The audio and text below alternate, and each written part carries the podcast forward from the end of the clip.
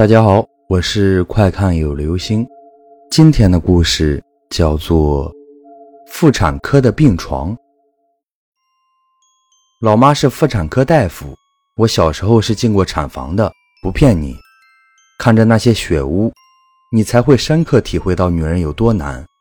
老妈常说，女人生孩子就是半只脚踏进了阴间。老妈后来调到了市里的妇幼保健医院里。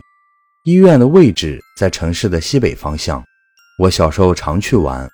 住院部的大楼是东西向的，医生一般在一楼办公，二楼、三楼的最里面一大间都是产房，依次向外是病房。也不知道为什么，很多乡下的人不在乡下的卫生院生孩子，非要到城里。妈妈他们医院的病房老是满满的，床位非常紧张。有一对农村来的夫妇，老婆已经快生了，被安排住在了二楼病房的二十五床。过了几天，老公来向医生请求换个床。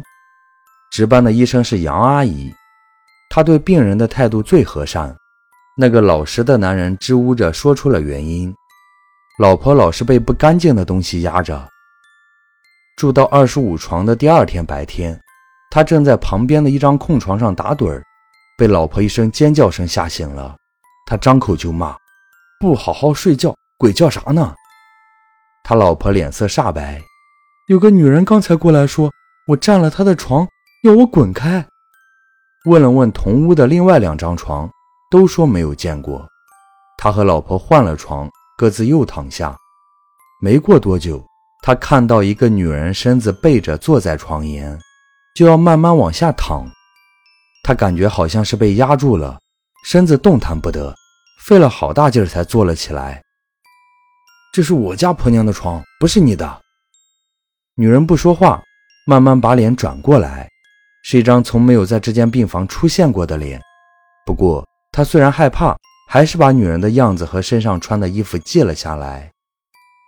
杨阿姨知道情况后，脸色变得很不好，她马上给二十五床换了个床。并嘱咐他们不要再告诉别人。我妈后来和杨阿姨交班的时候，知道了这件事情。